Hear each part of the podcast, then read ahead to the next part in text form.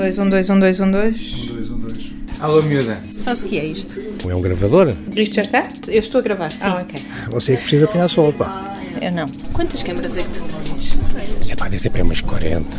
Shit, não me Eu estou apanhes sempre assim. a gravar. Não, não, não, não, não me apanhes assim. Estes jornalistas pá, do, do, do online pá, querem É sempre para ontem, sim. pá. Já vi.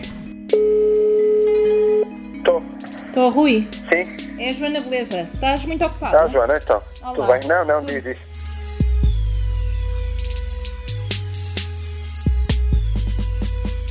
Olá, eu sou a Joana Beleza e este é o F5, um podcast sobre as marcas que as notícias deixam nos jornalistas.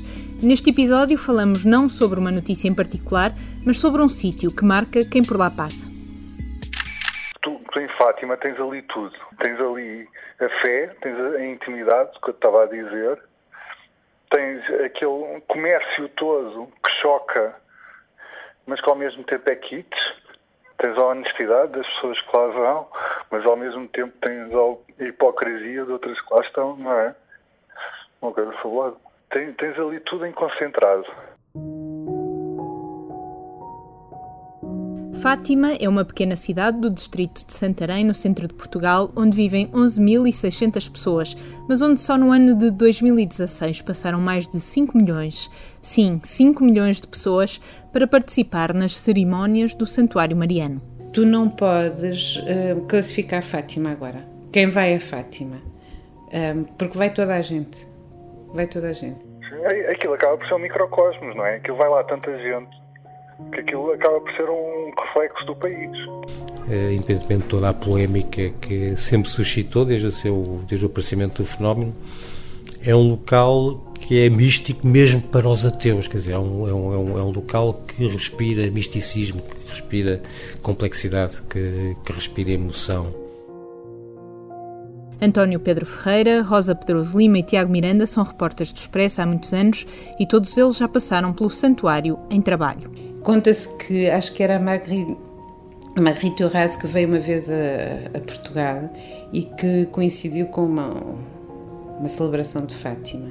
E perguntaram, um jornalista perguntou-lhe se acreditava em Fátima. E ela tem a resposta mais magnífica de todas, que é: Eu não acredito em Fátima, mas acredito em cada uma das pessoas que lá está. E de facto são muitos milhares de pessoas que lá está e, muitos, e muita fé, percebes? Isso, isso toca a todos.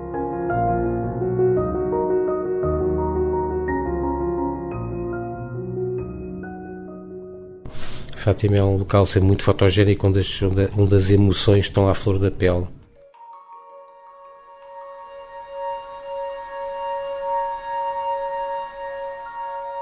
2017 é um ano importante, assinalam-se os 100 anos das aparições e o Papa Francisco visita o santuário a 12 e 13 de maio para a canonização dos pastorinhos. Para a cobertura do evento, o Expresso vai lá ter sete fotojornalistas e três redatores. Estão 1800 jornalistas acreditados e é difícil, e é difícil tu, tu, tu eu, eu vou para Fátima e penso assim, o que é que eu vou fazer de diferente? José Carlos Carvalho é um dos enviados. Como é que se fotografa Fátima? Depende se estás livre para fazer o que te apetece ou se estás obrigado a estar numa pool, por exemplo. Já agora, uma pool é uma espécie de pequeno palco onde estão fotógrafos e operadores de câmara das televisões. Comum ir a Fátima, ou seja, num, num 12, 13 de maio ou de outubro, se tu ficares numa pool, às vezes a dificuldade de movimentar é grande. Eh, Eu já fiquei, eu, aliás, as vezes que eu fui, eu não fiquei nenhuma vez em pool, eu estive sempre solto. Isso é uma vantagem. É, é uma vantagem. É uma vantagem porque tu consegues, no fundo, fazer eh, um pouco aquilo que eu acho que fica, eh, que é aqueles rostos, aquelas expressões, movimentar-te para apanhar um ângulo diferente, diferente daquilo que todas as agências vão dar, não é?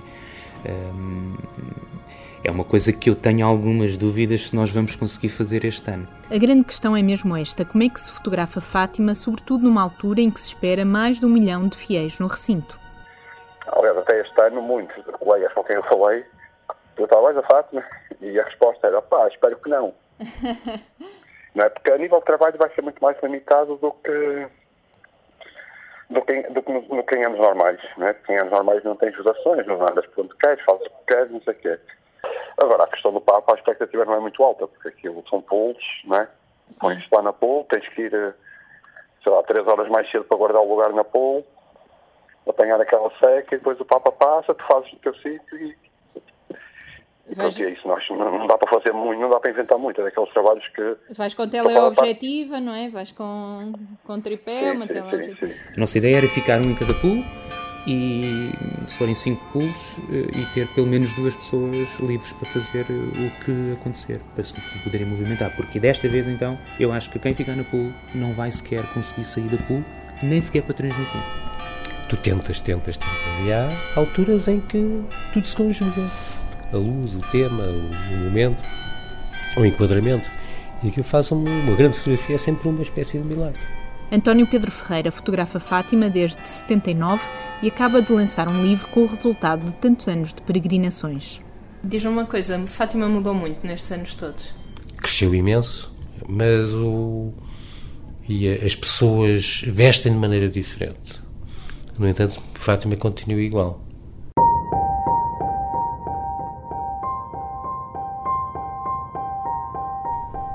Continua com o mesmo interesse fotográfico. Eh, é muito curioso porque tem exatamente o mesmo, o mesmo interesse que tinha em 79.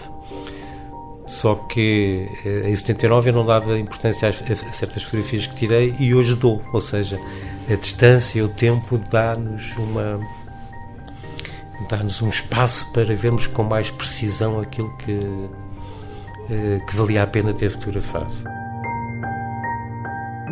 Rosa Pedroso Lima é jornalista de política e escreve regularmente sobre religião. Acompanhou a visita de Bento XVI ao Santuário Mariano em 2010 e agora perguntei-lhe se ainda existem coisas por contar em Fátima. Há sempre. Há sempre, há sempre, há sempre. E eu acho que, sobretudo, ganha por serem eh, jornalistas diferentes a irem a Fátima. Não, já tinha ido outras. Em reportagem? Só em reportagem. Como, como cidadão. Nunca fui. Este é José Pedro Castanheira, um histórico do Expresso. Também ele passou por Fátima em trabalho a acompanhar as visitas de João Paulo II ao santuário. E gostou? Gostou de... Ah, é um espetáculo. Acha que eh, todos os jornalistas devem passar por, por este terreno? É, um, é uma. Não, está a correr. Uma Estou a gravar tudo. Ah. Estou a gravar tudo. É uma experiência, é uma experiência fortíssima. Mas é uma grande, é uma grande experiência, de facto. Hum, a posição das vagas é uma, é uma coisa realmente. pá, Em 91 devia estar imensa gente lá. Claro, claro. Por cima, com a queda do muro de Berlim em 89, tudo. tudo. Havia todos os ingredientes para, para que fosse um grande, um grande momento, não é? Portanto, O mote de, de João Paulo II era Totus Tumo Maria e, de facto, não só o, o culto mariano, mas também, em especial, de Nossa Senhora de Fátima, adquiriram um, papel absolutamente inédito no, no pontificado de João Paulo II.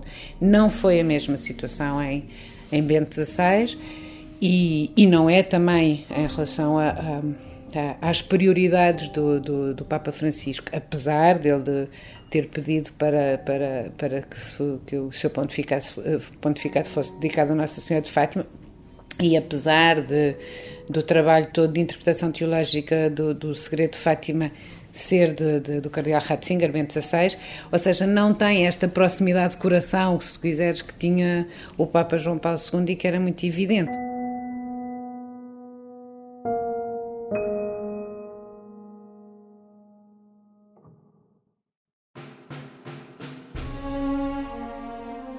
A história de Fátima é uma história de religião, mas também de política, uma história nacional, mas também internacional, uma história pessoal, mas também coletiva, e claro, uma história real, mas também transcendente. Uma das razões porque eu gosto tanto de ser fotógrafo é de facto porque tu tens tantas vidas quantas pessoas tu fotografaste. De facto, quando, vai, quando vais fotografar alguém ou quando vais fazer uma história, tu entras na vida daquela pessoa, nem, nem, que, seja, nem que seja por instantes, não é? Tu, para fotografar, tens que compreendê-la ao máximo no seu todo. E entras inteiro, não é? E, entra, e, entra, e entras inteiro, não é?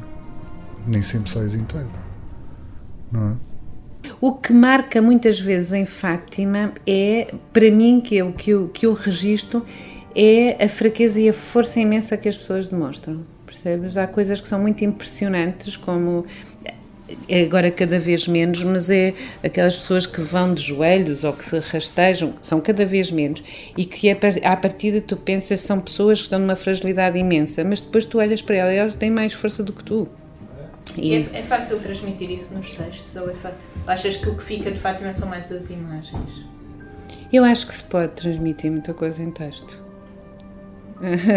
São complementares, eu acho que têm de ser complementares. Eu acho que não é possível fazer um texto, uma reportagem de Fátima sem imagens e sem texto, mas temos de estar, temos de estar a, eh, a trabalhar em conjunto. Por exemplo, para mim, o que, o que me custa mais, os momentos que me custam mais, é, é quando eles estão no, no, corredor para cumprir as promessas, que aquilo é, é a fotografia relativamente mais fácil, não é? Do ponto de vista visual. Porque tens aliador e as pessoas vão a fazer coisas esquisitas e não sei o quê, não é? Mas, mas do ponto de vista fotográfico e de sensibilidade é o mais difícil, porque aquilo. Hum, quer dizer, para a pessoa aquilo é um momento super importante, super íntimo. Acho que a maioria das pessoas ninguém está a fazer aquilo para mostrar a ninguém, não é? Sim. Mas ao mesmo tempo estão ali super expostas. Aquelas pessoas que estão na parte da frente, muitas vezes, são fotografadas por quase todos os fotógrafos, não é? Porque estão ali agarradas à grade, com aquele ar muito pesado. Portanto, aquilo, à primeira vista, chama-nos imensa atenção. Nós olhamos para aquilo, começamos a fazer. Parece que há sempre um, uma carga, é? há sempre um, um ar hum, pesado, é? sofrido. Ok, o primeiro impacto da primeira vez que eu lá fui aquilo tem, eh, tem impacto, não é? Anda lá entusiasmadíssimo, não é? Até aquilo era tudo novidade para mim, entre aspas, não é? Agora, o que é que também te entusiasmou? Já, meus, já foram lá cinco ou seis vezes e dizia, pá, eu vou, sempre lá vou, já, já descansava, porque era sempre mais do mesmo. É provável que já me tenha acontecido alguma outra vez na vida eu chegar a um sítio para fotografar qualquer coisa e, e a informação é tanta, é? é tanta a informação que tu não sabes onde é que há de focar a máquina primeiro. É, porque geralmente o que acontece é quando chega a um local há qualquer coisa que nos prende, depois a partir dali as imagens vão surgindo. É? E aqui acho que foi ao contrário, eu acho que a informação era tanta que eu não sabia muito bem para que lado é que havia de ir primeiro. Há ali muito sentimento e quando tu olhas para uma multidão, apesar de serem sentimentos diferentes, mas tu quando olhas e percebes que todas aquelas pessoas estão ali porque querem, aquilo acaba por ser um pouquinho. Eh, não te deixa indiferente, não é? Contamina o fotógrafo depende, se tu tiver, se andares muito, tiveres muito definido o que é que andas à procura, pode não te contaminar a 100%, mas se tu fores naquela, ah, eu vou fotografar, pá, acabas por fazer o senhor que tem a santinha, depois há muitos com a santinha, depois o senhor que está é, é, completamente lavado em lágrimas quando passa, o senhor ou a senhora, quando passa o, o andor, não é? Quando passa a Nossa Senhora. Sim, é capaz de não é contaminar em termos de sentimento para nós, não é? Mas em termos fotográficos, às vezes, se calhar, acabas por. Eh, sim, acabas por, eh, se calhar, eh, de vez em quando fazer alguma coisa que na realidade não era sequer o trabalho que estavas a fazer, porque deixas-te envolver com aquilo, não é? Porque aquilo é uma expressão. Isso não, eu tive mais dificuldade com a luz porque estava tanto sol nesse dia, porque a luz era muito má, era muito má, era muito sol-sombra. Lembro que há dois anos chovia desalmadamente e eu não, não me apeteceu ir, de facto, porque uh, o temporal era tamanho que eu disse, não vou chegar lá e não vou conseguir sair do carro. e não fui, mas uh, hoje, por exemplo, arrependo de não ter ido, porque eu agora vejo as fotografias de Fátima e as, as, as melhores fotografias foram feitas nos dias de chuva, curiosamente. Há uns reflexos no chão, as poças de água, as cores, parece que hum, as cores parece que vibram de uma maneira diferente. Há umas reverberações eh, que projetam as luzes nas caras das pessoas, a luz fica completamente diferente, as nuvens ficam carregadas, uh, cheias de, de detalhe, de, de, emoção. Parece que as próprias nuvens se emocionam com aquilo que, que está a acontecer. Nem todos os jornalistas têm necessidade de voltar a Fátima, mas todos sentem o seu impacto. Uma das imagens que me lembro um, é uh, no, no Adeus à Virgem, no de 13 de maio. Um, estava no palanque com os vaticanistas, que são gente de todo o mundo que trabalha há anos no Vaticano, que já deve ter visto milhões de vezes, milhões de procissões, milhões de ajuntamentos para ver o Papa, etc., que quando, quando era a Ave, Ave, Ave Maria e os, os, lenços brancos, e eles choravam baba e ranho? Portanto, ou seja, de olhar para o, para o lado e a maneira como os jornalistas estavam completamente comovidos e estavam uh, uh, habituados. Ora, a minha primeira fotografia em Fátima foi em 79 e tenho esforçado para ir lá todos os anos, ou seja, vai fazer, fui seguramente mais de 30 vezes a Fátima. Porquê que vais lá todos os anos? À procura sempre de um milagre. e acontece sempre, né? Sou, sou ateu mas, no entanto, eh, em Fátima comovo-me sempre. Aquilo há um, há um, há um, há uma, um ambiente, uma atmosfera mística, solidária, é muito emocional. Como é que se explica isso? Não sei. Há coisas que não se explicam.